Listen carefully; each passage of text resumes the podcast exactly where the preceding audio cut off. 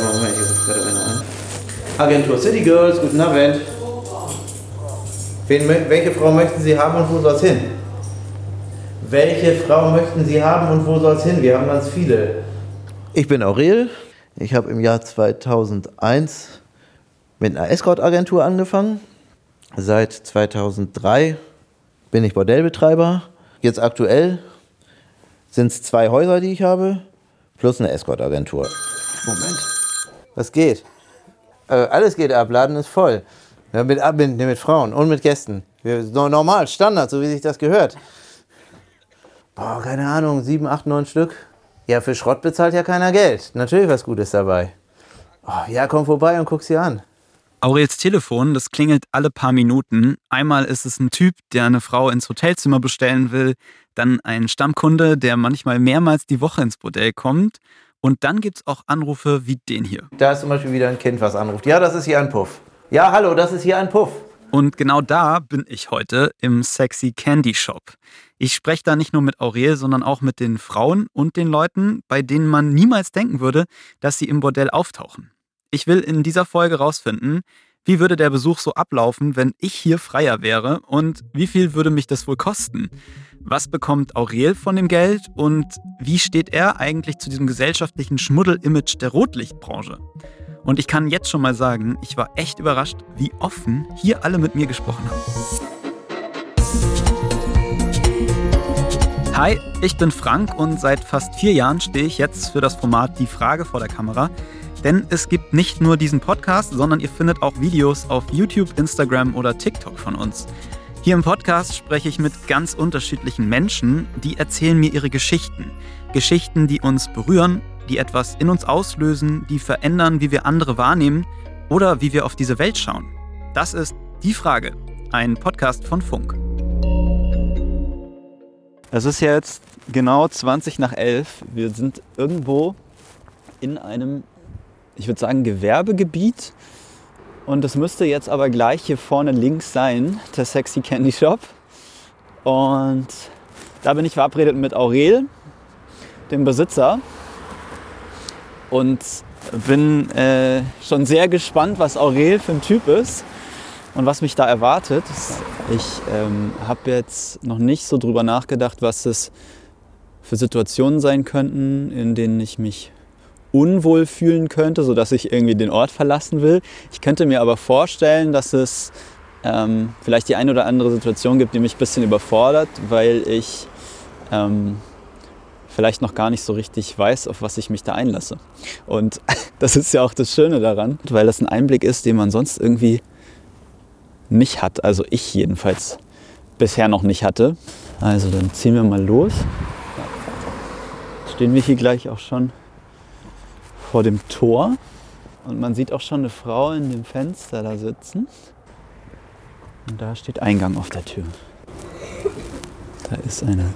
Vor dem Eingang steht eine junge Frau. Sie raucht, sie sieht aus, als wäre sie so um die 20. Sie trägt einen dicken Mantel und sie hat Tattoos im Gesicht. Hi. Du sind mit Aurel verabredet. Weißt du, ob der da ist? Oh, das weiß ich nicht. Vielleicht kannst du ihn mal. Äh, soll ich den mal anrufen? Ach so, er weiß eigentlich Bescheid, dass wir kommen, aber. Ja, ich, ich frag mal. Ach super. Ich glaube, da kommt er. Jawohl. moin. Ja, kommt doch rein. Hi, ich bin Frank. Tja. Geht's dir gut? Ja, klar, auf jeden Fall. Super. Sag mal, äh, ist gerade viel los oder? Nö, geht. äh, Ey, ihr habt heute den. Ich, ich dachte, gestern war der tote Tag. Also so kam mir das zumindest. Mit Aurel kommt man total unkompliziert ins Gespräch.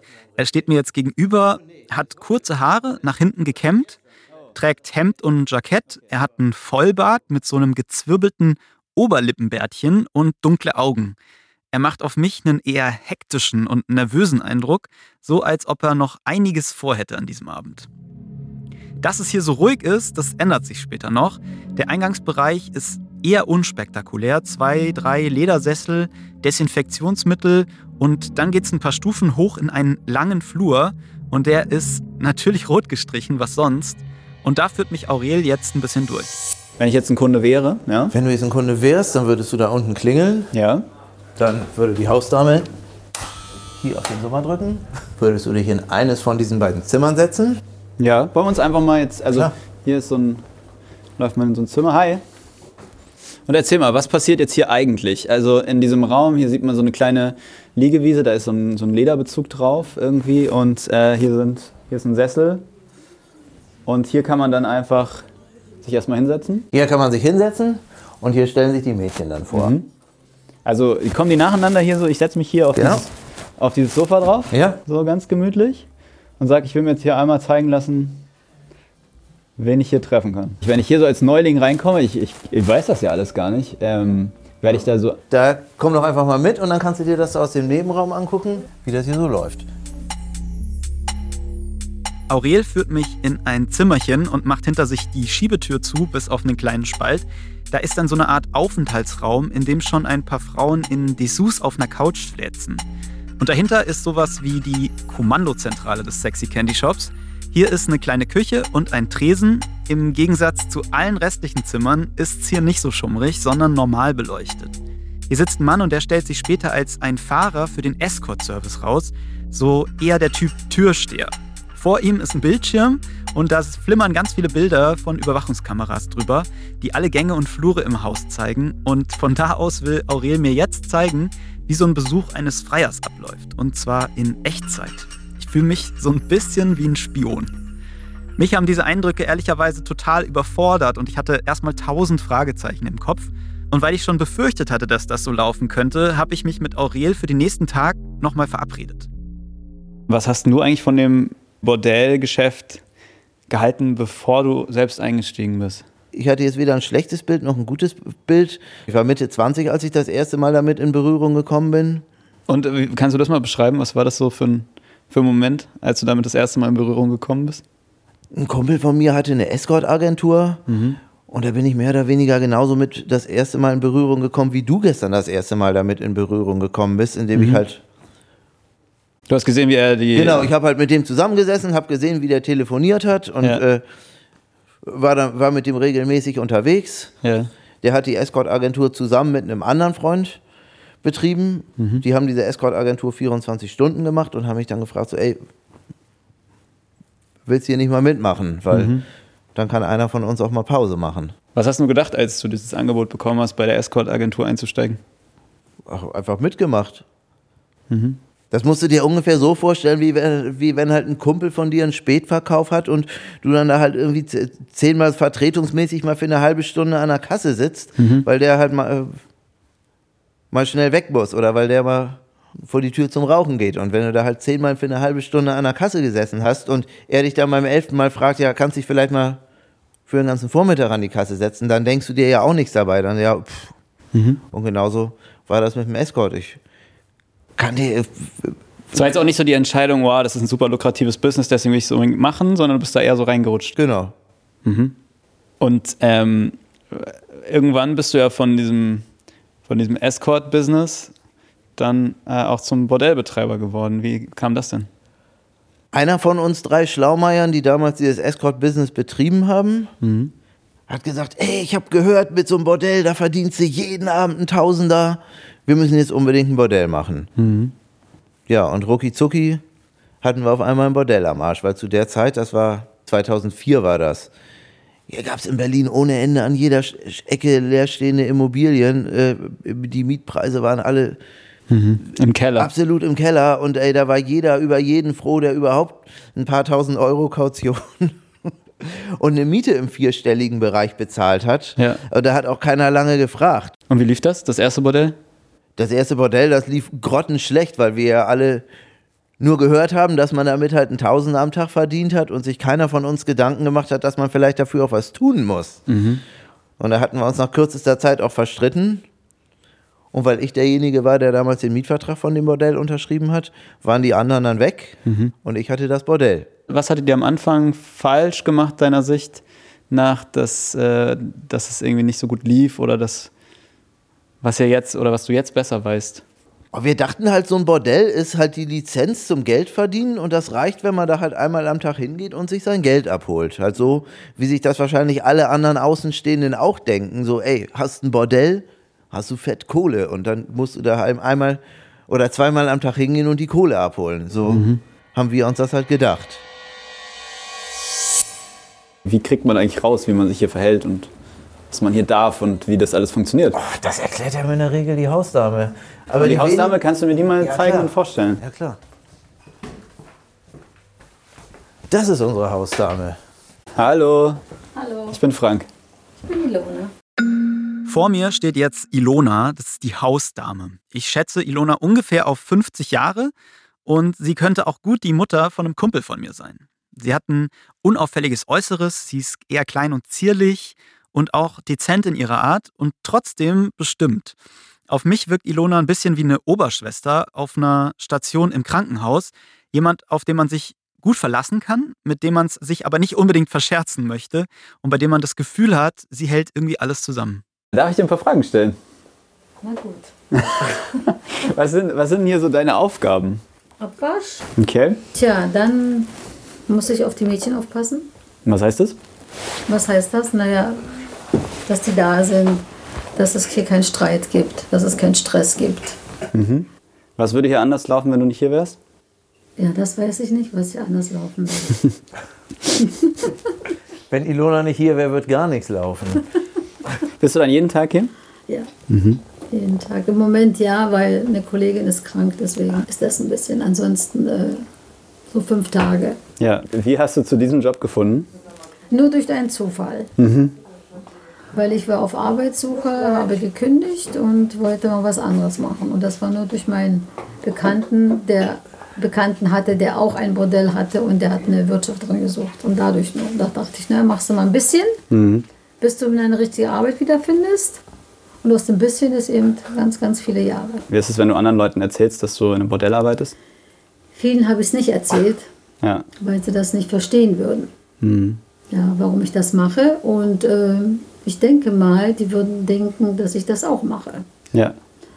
Weil äh, sie würden sich das zwar anhören, aber ich weiß, wem ich das sagen kann und wem nicht. Weil die meisten Leute das als etwas betrachten, was man nicht macht. So. Genau. Was war denn so das Schwierigste am Anfang? Äh, das Schwierigste. Man muss ja schon durchsetzungsstark sein, stelle ich mir vor. Ja, das ist das Schwierigste war, mich da hineinzufinden, weil das war ja nun wirklich, ich habe in der Bäckerei gearbeitet und dann im Bordell, das war ja nun Tag und Nacht. Ja. Das war ja nun wirklich ganz krass gewesen. Aber mh, ich habe mich da reingepfitzt, weil der Beruf hat, hat mir angefangen Spaß zu machen. Warum? also was, was macht dir so viel Spaß? Warum? Weil ähm, jeder Mensch, und ich denke mal, viele von euch, auch ihr, habt bestimmt Vorurteile gegen diese Mädchen. Ja, warum die das machen, warum es sowas überhaupt gibt und äh, wie kann man sowas machen und gibt es viele Sachen. Ich weiß das. Das Ja. bin ich schon zu lange in diesem Beruf drin, dass ich das, ich kann mir das einfach, ich kann mir einfach dieses Urteil erlauben. Okay. Und, äh, und wenn man in der Materie erstmal drin ist, dann fängt man erstmal an, die Mädchen zu verstehen, warum sie das machen. Und dann hat man auch das Verständnis dafür und äh, möchte man sie dann natürlich auch beschützen, weil das, das versteht man dann mit den Jahren, warum sie das machen. Die machen das nicht, nicht immer freiwillig. Ja. Inwiefern? Inwiefern? Meistens sind es Schulden. Oder die Mädchen, die im Ausland, äh, aus dem Ausland kommen, haben Kinder. Da gibt es eben nicht so viele Verdienstmöglichkeiten, um den Kindern ein bisschen besseres Leben zu machen, ihren Eltern ein besseres Leben zu, zu geben. Machen sie solche Sachen und dann sind sie hier und die Kinder sind bei den Eltern. Ja. Also auch irgendwie extreme Schicksale, die du hier miterlebst. ja, so, genau, ne? genau. Wie hat dich das verändert, glaubst du? glaube ich, äh, den Respekt zu Männern habe ich ein bisschen verloren. Ja, weil sie sich eben halt auch so benehmen. Was meinst du? Naja, äh, diese Respektlosigkeit den Mädchen gegenüber. Wie drückt die sich denn aus? Na, indem sie sie wirklich so von oben herab behandeln, verbal sind, also selber keinen Respekt haben vor den Mädchen. Ist so. Also die quasi mit dem Anspruch herkommen, wenn sie Geld dafür bezahlen, können sie machen, was Können sie sie wollen. machen, was sie wollen und ja, können das Mädchen dann auch behandeln, wie sie wollen. Aber so geht das nicht. Und gibt es dann hin und wieder auch so Zwischenfälle, wo man dazwischen gehen muss und sagen muss, okay, so, so könnt ihr nicht umspringen mit den, mit den Frauen? Das gibt's auch. Dann holen sie mich und dann spreche ich mit dem Gast und dann kann er gehen. Weil die wollen ja dann auch irgendwie Geld zurück und das geht ja gleich gar nicht. Ja, Musst du die dann rausschmeißen? ja natürlich. Das ist ja auch was, was man lernen muss. Ja, das muss man lernen. Ja, weil Ich wenn bin man. zwar klein, aber ich weiß mir schon zu helfen.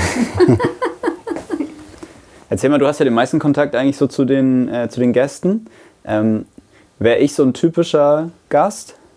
Oder welches, welches Alter ist hier so vertreten? Vertreten ist Open End kein Ende.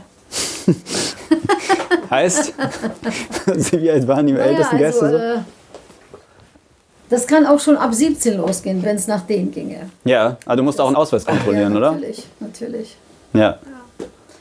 Und dann nach unten, nach oben gibt es keine Grenzen. 80, 90 mit Rollator und mit allem, was dazu gehört. Ah, das ist jetzt die Soll ich mal Klingel. kurz aufmachen? Na, Band, kommen Sie rein. Einmal da kurz gemütlich machen. Mädels kommen und stellen sich vor. Ist die Leila da? Ähm, Leila ist in einer Dreiviertelstunde wieder da. Also die ist äh, gerade, also die müsste jetzt gerade irgendwie bei einem Termin rausgekommen sein, ist aber ich glaube irgendwo in der Eberswalder Straße, also echt ganz schön weit weg von hier. Und bis der Fahrer die eingesammelt hat und die dann hier ist, Toni, vorstellen. Jo. Vorstellen. Ist noch jemand da? Ich stehe da gerade noch in der Küche bei Ilona. Und durch den Spalt in der Tür und die Bilder auf den Kameras sehe ich, wie jede der Frauen jetzt einzeln kurz in das Zimmer reinschaut, Hallo sagt und wieder geht. Übrigens habe ich vor meinem Besuch mal in die Bewertungen bei Google für dieses Bordell geschaut und ich muss sagen, richtig gute Sternebewertungen haben die. Da wollte ich euch kurz animieren. Lasst doch auch gerne mal eine Bewertung für diesen Podcast da. Ich würde mich wahnsinnig freuen. Aber zurück zu den Frauen und den Kunden. Das mit dem Vorstellen, das geht echt zack, zack. Eine zum Beispiel hat nur kurz den Kopf reingesteckt. Ja, und dann muss sich der Gast auch direkt entscheiden. Willst du fragen oder soll ich fragen? Wie du möchtest. Oh, was? Soll ich fragen? Ja? Frag du mal. Beziehungsweise die müssen sich jetzt ja erstmal alle vorstellen. Und jetzt geht sie rein und fragt, ähm, Fragt sie den Gast, ob da was dabei war. Jetzt waren es ja aktuell gerade nur drei Mädchen, Genau. die sich vorgestellt haben, weil die andere, die hier eben diesen Kontaktzettel abgegeben hat, die ist ja gerade oben noch mit einem Gast. Ah, okay, jetzt hat er Antonia genommen. jetzt ist der Gast gerade mit nach Nee, jetzt, oben müssen die, gegangen. nee, jetzt müssen die sich erstmal einig werden, weil könnte doch sein, dass der Gast irgendwas will, was sie nicht will und dann... Und umgekehrt. Ach so, jetzt wird quasi erst darüber Nee, jetzt- gesprochen. Ja klar, die kann ja nicht mit ihr darüber sprechen. Sie kann ja nur den Gast fragen, wen willst du? Ja. Und jetzt... Okay, aber hört ihr, jetzt quatschen die, das hört sich so an, als ob es funktioniert. Nee. Aber wie gesagt, letztendlich... Nee, sie kommt die Treppen wieder runter. Ja, ja, sie kommt runter mit Geld. Ah. Ja. Und hat funktioniert? Halbe Stunde? Ja. Mit extra. Ja, mit extra. Da siehst du, läuft auch bei dir. Perfekt. Ja, was willst du mehr? Ja, so passt das. Hm, Keine Sorge, wir machen nichts mit Ja, Kamera. okay, alles cool, alles cool. Hi, Hi. Antonia. Was, was wollte der Gast jetzt? Kannst du das sagen? Ähm, nee. Nee. Alles klar. Ähm, auf jeden Fall Sex. Ja. Äh, Kannst du mich eintragen? Mach ich. Super. Super. Können wir mal in so ein Zimmer gehen? Wenn der Gast gleich raus ist, dann können wir da gerne mal hochgehen und ins Zimmer gehen. Was ich so von gestern ein bisschen mitgenommen habe, den Eindruck, dass, dass deine Rolle eher so ist, du bist derjenige, der, der sich darum kümmert, dass es Kunden gibt und dieses menschliche Umsorgen und Kümmern, das ist eher so Ilonas Job, oder? Genau. Wie, wie würdest du es so beschreiben? Du, jetzt hast du 100 Punkte für deine gute Empathie. Ja, also, äh, aber, das heißt, aber das heißt auch, du, dir ist es jetzt nicht völlig egal, wie deine, ähm, wie die äh, Frauen da jetzt arbeiten in dem Bordell. Aber, Nein, auf gar keinen Fall. Also aber ich, du, deine Rolle ist quasi eher die, ähm, dafür zu sorgen, dass, ähm, dass da Kundschaft im Laden ist. Und Meine Aufgabe ist es in erster Linie dafür zu sorgen, dass Kundschaft im Laden ist und in zweiter Linie dafür zu sorgen, dass sich die Frauen alle wohlfühlen. du hast ja selbst gesagt, das Klischee ist, dass der Bordellbesitzer einmal am Tag kommt und, äh, und Geld abholt. Wie lukrativ würdest du sagen, ist das Business für dich? Boah, Guck dir meine Autos an, die draußen vor der Tür stehen. Guck mir meine Uhr an, die ich am Handgelenk habe. Guck dir hier das Haus an.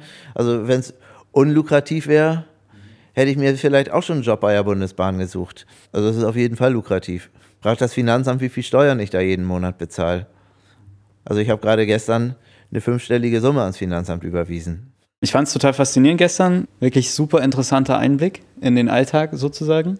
Also in die, hinter, hinter die Kulissen eines Bordells. Und äh, ich bin dir auch total dankbar, dass du uns das ermöglicht hast. Ich habe mich auch gefragt, warum hast du dich dafür entschieden, uns da so durchzuführen und alle Türen zu öffnen? Weil ich grundsätzlich ein offener Mensch bin, weil ich weiß, dass es überall Kritik gibt an unserem Geschäft und das Einzige, was ich machen kann, ist den Leuten zu zeigen, so hey, guck mal, hier läuft's anders, hier läuft's besser. Guck dir das doch mal an. Warum ist diese Szene eigentlich so, so undurchsichtig und so nebulös? Irgendwie hat jeder so ein Klischee im Kopf von, vom Nachtleben, auch von Bordellen.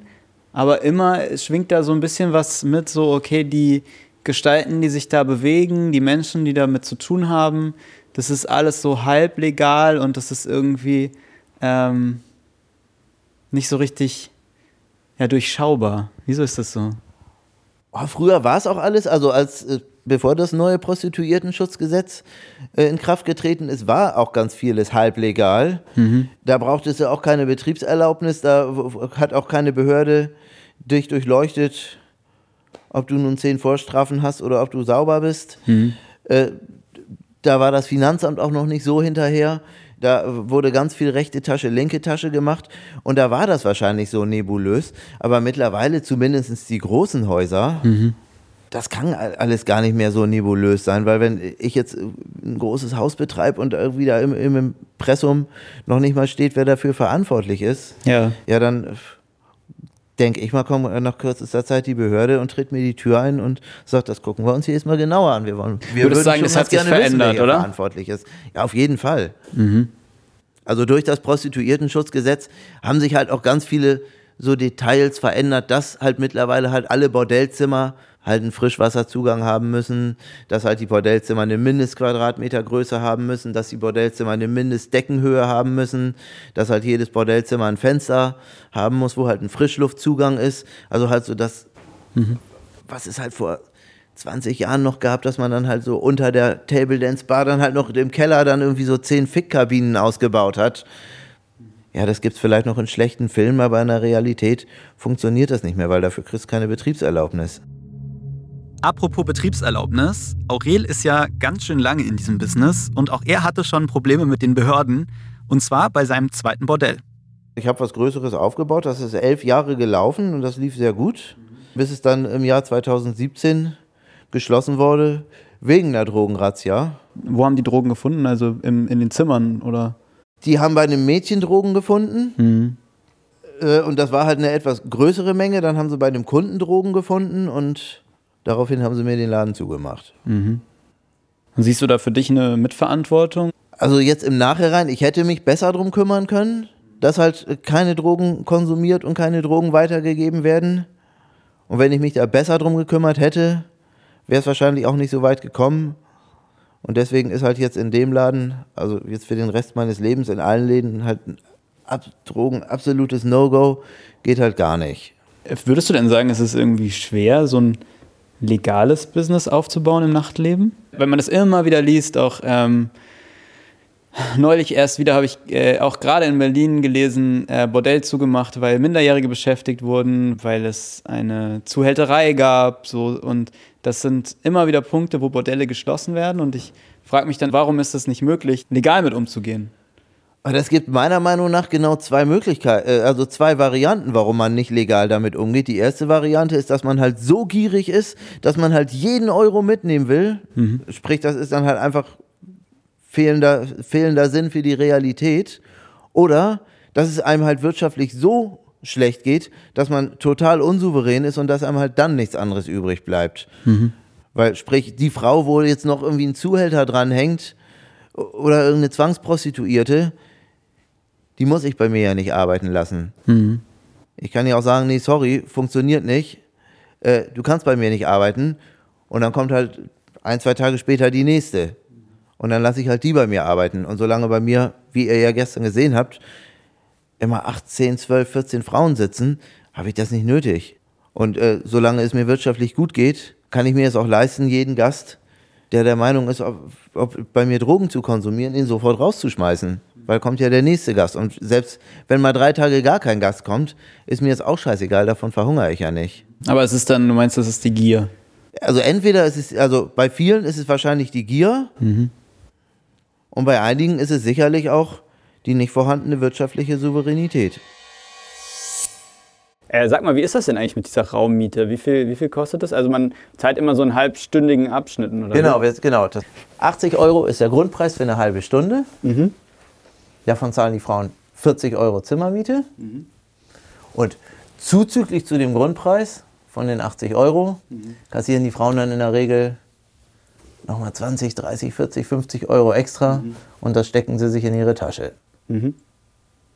Und das wiederum müssen Sie als Selbstständige dann versteuern. Genau. Und Damit haben wir aber nichts zu tun, weil Nee, wir sind genau. eine reine Zimmervermietung und was die Frauen äh, am Ende des Tages haben, ja, wollen wir auch gar nicht wissen, das interessiert uns auch nicht, das ist deren Business. Eben war es so bei Antonia ja auch, die kam ja auch, hat eine halbe Stunde bezahlt. Ich habe ja gesehen, die hatte zwei 50er und zwei 10er in der Hand, also wird sie wohl irgendwas gemacht haben, wofür sie 40 Euro extra kassiert hat. Genau. also ihr habt oben Zimmer und hier unten im Keller. Haben wir auch noch Zimmer. Das, sind das alles so Mottozimmer oder haben die so. Oh Gott, da darfst du mich nicht fragen, ich habe das alles so, wie es ist, übernommen. Ah ja. Komischerweise ist es tatsächlich so, wie ich mir einen Raum auch wirklich im Bordell vorstellen würde, weil hier so gedimmtes Licht ist und alles ist so recht spartanisch eingerichtet und man merkt direkt so, das Zentrale ist eigentlich das große Bett und ich mich jetzt hier mal so draufsetze. Ich wollte mich eigentlich mal gucken. Ah, ich dachte, das wäre irgendwie so super bequem weich. Nee, nee, das es ist nicht super bequem. ist ja weil- weil richtig ich- hart. Nee, nee, das muss auch richtig hart sein, weil wenn es nicht hart ist, dann beschweren sich sofort die Mädels. Also du wirst niemals ein Wasserbett in einem Bordell finden, weil es einfach nicht funktioniert. Ich hatte mal ein Bordell übernommen, wo ein Wasserbett drin war. Da wollten die Mädchen auch grundsätzlich nicht hingehen. Weil? Weil es un unbequem Weil dann oder- dauert das halt noch viel länger, bis der Gast mal fertig wird.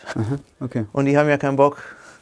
die- wollen ja keinen Sportficker. Die wollen ja, dass der Gast fertig wird und ihre Kohle. Und Verstehe. Ja, ansonsten sehe ich hier noch ein paar so, so ägyptische Statuen. Und ja, ich kann jetzt hier nicht so, ne, das, das ist irgendwie, es passt irgendwie so, so vieles nicht so zusammen. Ja, an der Decke ist Bambus und, und auch Holzverkleidung und auf der gegenüberliegenden Seite ist eine Steinverkleidung und hier ist ein Sessel mit Kuhleder. Also Crossover. es ist Cross, Crossover, ja. Und ansonsten gibt es hier einen großen Spiegel über dem Bett. Finde ich auch interessant. Kannst du mir mal sagen, ich habe gerade diesen äh, roten Button hier entdeckt. Das ist ein Alarmknopf. Den roten Buzzer neben Genau. dem Bett. Ähm, was ist der Alarmknopf? Das ist ein Alarmknopf. Da drücken, wenn halt irgendwas passiert, der, der, dieser Alarmknopf ist seit dem neuen Prostituiertenschutzgesetz gesetzlich vorgeschrieben. Also der muss in jedem Zimmer sein. Genauso wie in jedem Zimmer ein Frischwasserzugang sein muss. Ja. Also jetzt hier ein Haufen Feuchttücher und eine Zewa-Rolle läuft nicht mehr. Ja. Was ich auch sehr vernünftig finde. Und wie gesagt, wenn halt irgendwas ist, dann drücken die da drauf. Und passiert das häufig? Ganz ehrlich, das ist seitdem ich den Laden hier habe, vielleicht eine Handvoll Mal passiert. Und das war dann jedes Mal, wenn irgendeiner. Also doch, einmal, einmal, ist, einmal war wirklich irgendwas. Aber in der Regel passiert es wirklich nur, wenn irgendwie einer besoffen ist oder irgendwie denkt, Ah, ja. äh, oder halt irgendwie denkt, das ist ein Kleiderhaken. oder er kann da seine, seinen Hut drüber legen. Also, so, dann geht halt der Alarm los. Ja. Und das Dumme ist, dass man den auch nicht wieder abschalten kann. Das heißt, wo kommt der Alarm dann an? Also oben in der Küche? Der Alarm kommt oben in der Küche und hier auf dem Flur und überall an. Wie gesagt, hier drückst du halt einmal drauf und dann geht er halt los. Und ja, verstehe. der hat halt, so, Dann hört das das ganze Haus. der hört das das ganze Haus und der hat halt so ein eingebautes Relais, wo man auch so schnell nicht rankommt, äh, dass der dann halt 60 Sekunden geht. Und halt 60 Sekunden Alarm im ganzen Haus, Ja. ey, ist halt echt ätzend. Aber im Zweifelsfall auch Im wichtig. Zweifelsfall kann das halt der Frau den Arsch oder die Gesundheit retten. retten oder das Leben. Vorschriften, wie zum Beispiel eine Kondompflicht in Bordellen, die wurden 2017 mit dem Prostituierten-Schutzgesetz eingeführt, um Sexwork sicherer zu machen. Von dem hat Aurel auch schon ein paar Mal gesprochen. Zum Beispiel gibt es seitdem eine offizielle Anmeldepflicht für Prostituierte und einen Anspruch auf gesundheitliche Beratung. Und für Bordelle höhere Auflagen, vor allem muss der Betrieb von einer Behörde genehmigt werden. Über einen Teil seines Jobs habe ich mit Aurel aber bislang noch fast gar nicht gesprochen. Packt dich das nicht an, wenn manchmal dann Frauen zurückkommen und die hatten einfach ein richtig beschissenes Erlebnis mit einem Freier? Über die Frauen, die bei ihm arbeiten. Selbstverständlich packt mich das an, dann versuche ich denen so gut wie es geht beizustehen oder die Hausdame oder halt die Kolleginnen und ja. dann landet der Gast bei uns auf der schwarzen Liste und dann braucht er nie wieder was zu bestellen. Mhm. Beziehungsweise ich frage die Frauen auch regelmäßig bei den Gästen, die ich nicht kenne, wie war der, war, das, war da alles in Ordnung? Mhm. Aber es bringt dich jetzt auch nicht dazu zu hinterfragen, ob das wirklich so der, der beste Job ist. Darüber spreche ich mit Aurel in der Folge nächste Woche und nicht nur mit ihm, sondern, und das fand ich richtig spannend, auch mit den Frauen. Wie ist es mit euch? Habt ihr noch privat Bock auf Sex? Dieses Feuchtwerden ist nicht mal so ganz ja, so privat. Ja, sehr viel. Gleitkiel genau. und fertig. ich nehme aus diesen Gesprächen bislang auf jeden Fall erstmal mit, dass hinter diesem Job der Sexarbeit sehr viele Geschichten stehen. Manche davon sind traurig, aber auch manche einfach überraschend. Beeindruckend fand ich, wie Ilona eine richtig enge Bezugsperson wird für viele Frauen, die hier arbeiten, ganz weit weg von ihrer Familie. Und wie gewöhnlich für Aurel der Job des Bordellbetreibers ist, obwohl wir da draußen uns diesen Alltag kaum vorstellen können. Ich habe davor gedacht, dass ich mich an dem Ort recht schnell unwohl fühlen könnte. Habe dann aber gemerkt, dass das nicht so ist. Und das ist auch eine Erfahrung, die ich öfter gemacht habe als Reporter. Wenn man erstmal eintaucht in eine Welt, mit der man nichts zu tun hat, dann nimmt man sie wenn man erstmal die Leute dahinter kennenlernt, irgendwie doch ganz anders war. Nicht mal unbedingt positiver, einfach anders. Und eins muss ich sagen, hätte ich wirklich nicht gedacht, dass ich im Bordell erkannt werde. Wir machen nur einen Podcast, keine Sorge. Ich, ich kenne sein Gesicht, ich gucke mir seine Sachen an, ich schwöre. Ja? ja, ich kenne dein Gesicht, ohne Witz. Von YouTube? Ja, genau, von YouTube, deswegen gucke ich gerade so, hä? Also, wer hier neu ist, die Frage gibt es auch als YouTube-Kanal. Da haben wir auch schon mehrere Videos zur Frage gemacht, darf ich für Sex bezahlen? Also schaut da unbedingt mal rein. Abonniert diesen Podcast, damit ihr den zweiten Teil von meinem Nachtleben-Abenteuer nicht verpasst. Und schreibt mir auch gern euer Feedback und eure Gedanken zu dieser Folge, entweder auf Instagram oder per Sprachnachricht unter der 0174 274 5065. Vielleicht habt ihr ja auch schon Erfahrungen mit Bordellen. Ich bin auf jeden Fall gespannt, was da kommt. Jetzt wünsche ich euch erstmal frohe Weihnachten und für die Feiertage habe ich natürlich auch noch einen Tipp für euch. Und zwar ist die neue Staffel vom Y-Kollektiv-Podcast gestartet. In der aktuellen Folge geht es um Leo, 20 Jahre alt und obdachlos. Hört da gern mal rein und bis nächste Woche. Die Frage ist ein Podcast von Funk, von ARD und ZDF.